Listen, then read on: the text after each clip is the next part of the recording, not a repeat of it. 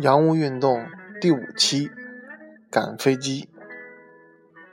从迈阿密去拉斯维加斯的时候，所买的机票在 Phoenix 转机，而第一班飞机延误了四十分钟。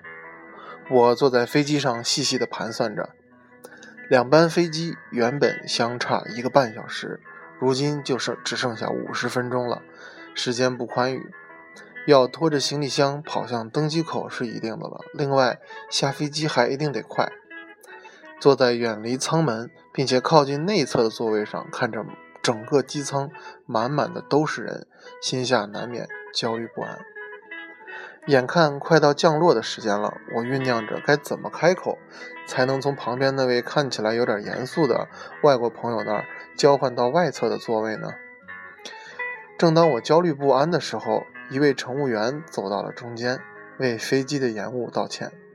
他说：“这班飞机上有百分之六十的乘客都是需要转机的，希望大家能配合一下，能让转机的人先离开机舱。”或许是见多了公交车上售票员扯着嗓子喊“给老人让个座”，却鲜有回应的情景。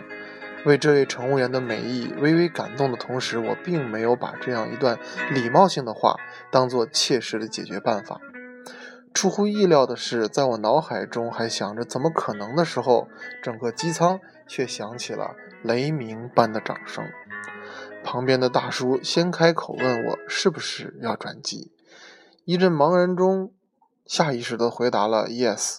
直到交换了座位，我才醒悟过来，赶紧补上了那一句 “Thank you very much”。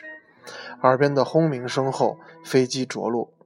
我跟着所有需要转机的旅客，按照秩序往出走，很快就下了飞机。出舱门的时候，我匆匆回头看了一眼，半数的乘客神色安然地坐在自己的座位上，等待着我们先离开飞机，似乎还面带笑意。走下台阶的那一刻，我感觉自己几乎要热泪盈眶了。